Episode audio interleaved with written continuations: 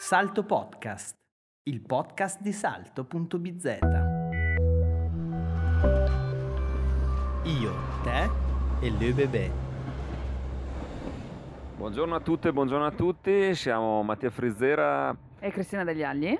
Cristina Degli Agli, ricordiamolo, storica speaker di Samba Radio, la radio degli universitari di Trento. Io cioè, invece... sembra un'ottantenne, storica, sembra Eh beh, ormai dopo, dopo il lauro di ieri, dopo, dopo, questi successi universitari, ormai passiamo, alla, passiamo all'età adulta. C'è e... stata la fase di transizione, insomma, proprio il cambiamento. La Frau von Knoblauch e, e il passacarte del terzo millennio vi invitano a questo lungo viaggio. Io, te e la ÖBB sarà un podcast molto particolare perché si svolge sul, sul treno, sull'OBB, sul treno dell'Euregio che la mattina dalle 6.40 porta dei pendolari molto mattinieri, le civette di oggi eh, a Innsbruck. E in questo momento Mattia dove siamo? In questo momento siamo ai Sorni, cioè i Sorni sono famosi, non so se Oswald Stimpfl ha mai mandato le persone...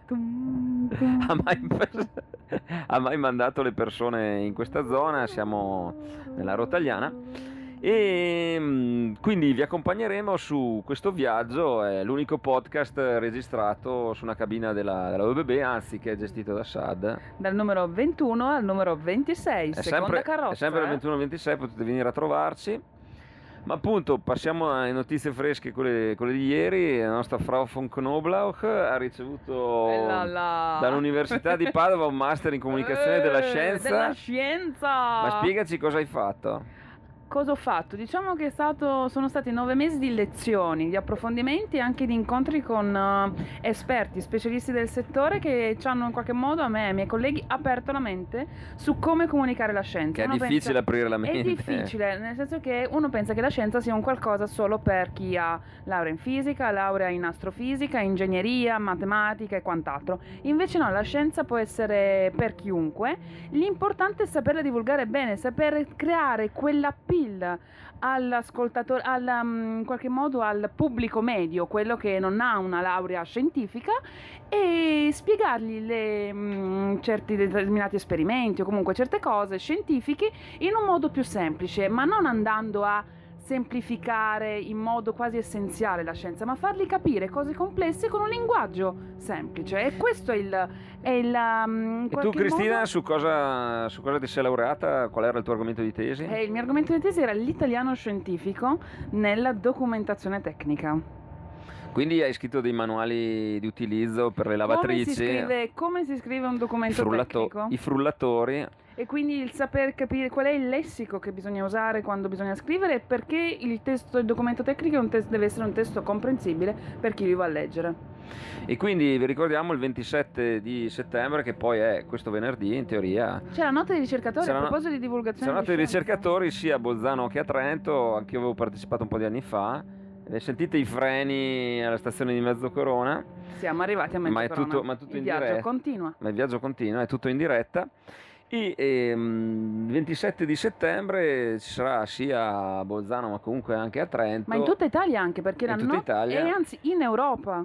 Anzi in Europa perché consideriamo... È la notte europea della no- dei ricercatori. Eh? Consideriamo i vari, i vari programmi Horizon 2020. Fra poco partirà anche Salto Europe che eh, mi vede protagonista assieme a ad altri collaboratori valenti di salto. E eh, parlando, parlando, di scienza non si può non parlare di, di cosa è successo all'ONU di cosa è successo cosa a New York cosa è successo all'ONU? illuminami perché ieri, ieri ti, sei, ti, sei, persa anzi l'altro ieri oltre a Conte e il ministro Sergio Costa che facevano la pizza addirittura. da, dai paesadi di New York ma eh, ti sei anche persa un intervento di Greta Thunberg e lo sguardo di Greta Thunberg eh, nei confronti di Donaldone Trump. Oh là là. Eh, è stato un intervento abbastanza, abbastanza, duro, si è emozionata Greta e ci sono una rida come solito di, di commenti online. Tu come la vedi? Come vedi questa esperienza di, di Greta? Work in progress, diciamo così, che pian piano sta manici- macinando chilometri per arrivare al suo obiettivo. Quindi penso che mm, arriverà, arriverà a colpire il suo bersaglio. Ecco, noi siamo un programma, siamo un programma amato da Greta appunto perché eh, siamo a bassa emissione di, di CO2 e È vero, stiamo- perché siamo sostenibili. Siamo perché sostenibili. Noi utilizziamo un mezzo di trasporto sostenibile, in quanto con un solo viaggio vi spariamo dei minuti veramente di cose di, di dubbia utilità, ma siccome siamo anche una trasmissione di servizio, volevamo cercare di trovare una risposta ad un, ad un problema che ci attanaglia le nostre esistenze. Cosa possiamo fare per diminuire la nostra ansia? Cristina. prenderla alla leggera, bisogna far così, come facciamo noi a prima mattina? Noi abbiamo, la- noi abbiamo l'ansia per andare al lavoro perché abbiamo un, ca- un po' di robe da fare, Beh, la sveglia alle l'agenda 5 è piena. La sveglia alle 5 e mezza è abbastanza drammatica. Ma bisogna prenderla con calma e con filosofia perché la vita così ti sorride. Vai, sembra tipo quei life coach, quelli lì che ti motivano la Sì, gente. io Vai ogni tanto, ogni tanto mi chiedo che ho un gallo vicino a casa mia che eh, si alza tipo alle 3.20 e 3.30, non so su che fuso orario, se è su un fuso orario britannico, Probabile. perché insomma svegliarsi alle 3.30 o 3.40. Avrà sentito qualche order. Qualche order a proposito, ma questo non svegliamo, non svegliamo uno eh, di, di quelli che saranno i premi e le rubriche più... più? Più di voga più sul di voga, bebè. più di voga sull'OBB, mentre fra poco stiamo passando la Salurner Klause, eh, conosciuta anche come il confine, il confine di Stato. Marstramin. Nexter Halt Gewürztraminer, eh, volevo dire. Però specifichiamo ai nostri ascoltatori che non beviamo a prima mattina Gewürztraminer. Passiamo vicino ai campi dove verrà poi eh, preso la lu- presa l'uva per creare il Gewürztraminer, ma noi non beviamo Gewürztraminer. Ma a, propos- sottolinearlo. a eh, proposito di bere, un'altra, un'altra rubrica interessante del, della- della nostra- del nostro podcast è eh, che cosa, di che cosa discutiamo le macchinette. Allora, di cosa si discute le macchinette? Eh, Direi- di direi- gossip, gossip ma- degli- dei colleghi. No, ma la cosa seria di cui si discute le macchinette secondo me sarà la tassa sulle merendine. Non so se hai sentito. Anche, sì, sì, sì, sì, anche penso delle bottiglie di plastica, dei bicchieri di plastica, bottiglie- no plastica, plastica free, cose infatti, infatti dal 2000, eh, 2020, 2022 in poi, quando Genau. sarà bandita eh, la plastica one way, la plastica monouso, Sì. non so come farà Greta se andrà a bersi un caffè con i colleghi. Ma si porta la tazzina nella borsa. Si porta la tazzina nella borsa, infatti questo potrebbe essere il nostro consiglio eco-friendly. Invece, Hashtag sostenibile. invece sulla tassa, la tassa sulle merendine andrà veramente questa tassa sullo zucchero, secondo te? Secondo me sì.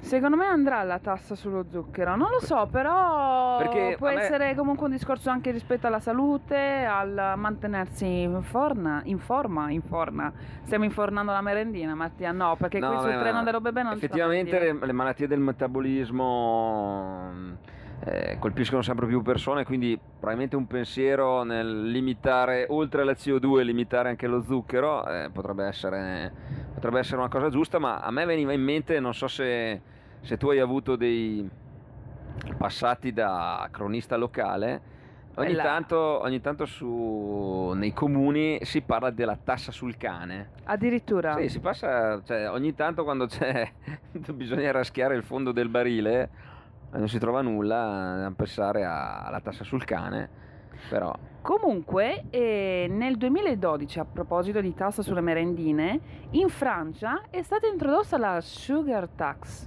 la tassa sullo zucchero, e hanno registrato una diminuzione di vendite con un taglio di 3 calorie al giorno. Quindi avrà dei, dei benefici questa riduzione della tassa. quindi cosa ci mettiamo adesso dentro le macchinette? Mentre... Cereali? Cereali, ma tipo? Cereali, quelli tipo le barrette energetiche di cereali, quelle che comunque hanno quel tocco di zucchero ma non tanto, poco ma non troppo. Mentre stiamo passando da Salurn Margride, veniamo qua sotto l'Aderburg a... Sai cos'è l'Aderburg? Questo bellissimo castello Ah no, io ho un castello eh, di proprietà nella zona del Meranese, mi spiace, ma quelli che sono al di sotto di Merano non li vedo. Eh, ricordiamo che la Frau von Knoblauch è detta anche la contessa di Katzenzungen. Era la duchessa fino a qualche La duchessa, la duchessa di, di Katzenzungen. Questo Scusami, tendo a precisare i miei titoli, eh.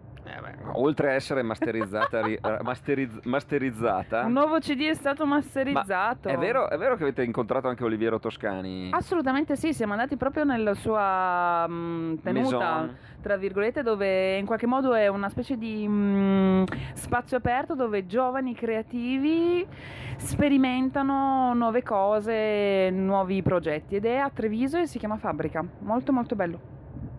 Quindi un posto da fare, da fare un salto. E, ehm, È molto artistico, eh? Molto molto artistico. e quanti, si- quanti vi siete masterizzati? a- In 11, eravamo 11 in classe e tutti quanti ci siamo masterizzati. Quindi scriveteci sui social, Cristina Degli Agli, Mattia Frizzera, se volete fare una proposta di lavoro a Cristina, eh, potete farla al volo. E mm, parliamo dell'ultima tesissima rubrica che è l'Umarel di Bronzolo. Eh, chi è il Lumarel è Bronzolo? l'Umaro- chi è l'Umarol- Luma- L'Umarel? Illuminami tu. Il- illuminami, Illuminami tu. tu. L'hai visto tu, l'hai, l'hai riconosciuto tu prima di me, l'Umarel di, di Bronzolo. Stai parlando del fotografo? È lui, è lui. Oh, che carino. Eh, eh, cari ascoltatori, ogni mattina quando appunto siamo verso Bronzolo, eh, vediamo eh, vicino alla stazione un signore anziano troppo carino che aspetta il treno e lo fotografa. Ma ogni giorno è così, la stessa storia, fotografa il treno. Vuole vedere se il treno arriva in orario. O probabilmente vuole vedere se noi andiamo al lavoro. Vuole vedere se noi andiamo al lavoro, se c'è produce... tutto un complotto. È tutto un complotto. Ma appunto questo premio Lumarel di Bronzolo lo daremo in ogni puntata a una persona che si distingue eh, nella, nella cronaca quotidiana e fa anche un po' una, una figura da cioccolataio.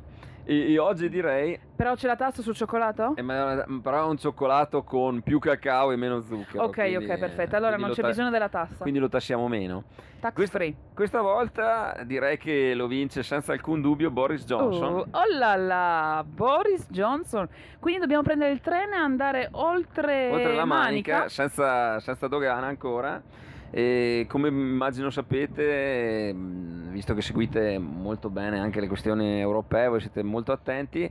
e ieri è salita alla ri- alla ribalda, un, nuo- alla ribalda, alla Ribalda! ribalta un, nuovo, un nuovo personaggio, una, una signora, non so se l'hai vista, ma ieri eri nei fumi dell'alcol. Scusami Eh, Mattia, ma capiscimi. Cioè, eh, eh, una signora distinta di 74 anni che si chiama Brenda Hale, anzi Lady Brenda Hale, che è a capo della Corte Suprema inglese addirittura. e ieri è andata in video una lunga diretta che ho visto da BBC, la trovate su YouTube, 12 minuti nei quali ha letto questa sentenza eh, dichiarando come illegittima la chiusura del, del Parlamento inglese. E quindi... E adesso? Eh, e adesso quindi è stato detto praticamente che eh, Her Majesty the Queen No, è stata mal consigliata No. da Boris Johnson. non ci posso Quindi credere. tu cosa faresti se dessi un consiglio sbagliato alla regina? E non prenderei più il caffè, il tè con lei alle 5 del pomeriggio. Sì, ma Andrei via. cioè, scapperesti, prenderesti il primo, Aereo? il primo volo per, un- per una località segreta? Sì. Eppure ci sarà grande spettacolo da qua al eh, 31 di, di ottobre, la, la data della Brexit. E eh, su Salto potete trovare eh, un articolo di giugno di Salto Europe dell'anno, dell'anno- della scorsa stagione. Eh, c'eri anche tu al Festival dell'Economia a Trento da qualche parte? o- Quest'anno no, Quest'anno hai Mattia. biz- Mi hai dispiace, ma quest'anno no. C'era, c'era la, la Fornero a Samba Radio eh, e magari chissà cosa gli avresti chiesto, ma c'era anche John Berco, lo, spi- lo speaker. eh, lo Di spi- uno delle- degli interventi no? della notte Sì. della Festival dell'Economia. Sì, eh, uno, cioè lo speaker del Parlamento inglese e ricordo che continuava a utilizzare questo termine non- oltre a utilizzare il termine order che è il suo gatto che si chiama order Ah, quindi è un quindi mo- è stato ah, ok. eh, anche il suo gatto che l'hanno chiamato in Ok. casa ma eh, lui continuava a dire non evacueranno il Parlamento e infatti probabilmente se la sentiva che, che non c'era ancora il vecchio Boris perché c'era Theresa May, te la ricordi Theresa Sì, May? sì, me la ricordo. Ecco, Mi Theresa... ricordo più i suoi outfit. Eh, Theresa May tanto di cappello comunque alla fine, alla fine è uscita cioè, vedendo Boris E mentre noi stiamo arrivando a Termeno, E ovviamente il treno rallenta. Egna Termeno e rallentiamo. Quindi il premio Umarell di Bronzolo Goes to... Goes to Oh. Boris Johnson. Bene, Mattia, cosa dire? Noi- tu sei quasi arrivato a Bolzano. noi siamo come passacarte del terzo millennio, siamo quasi arrivati al nostro luogo, luogo di fatica quotidiana e direi che penso vi Bisogna sia- pure portare la pagnotta a casa. direi speri- speriamo che vi sia piaciuto, noi proveremo a continuare con questo spirito anche nei- nelle prossime settimane, nei prossimi mesi. Vi ringrazio, ciao a tutti, buona giornata e io te e Lo bebè.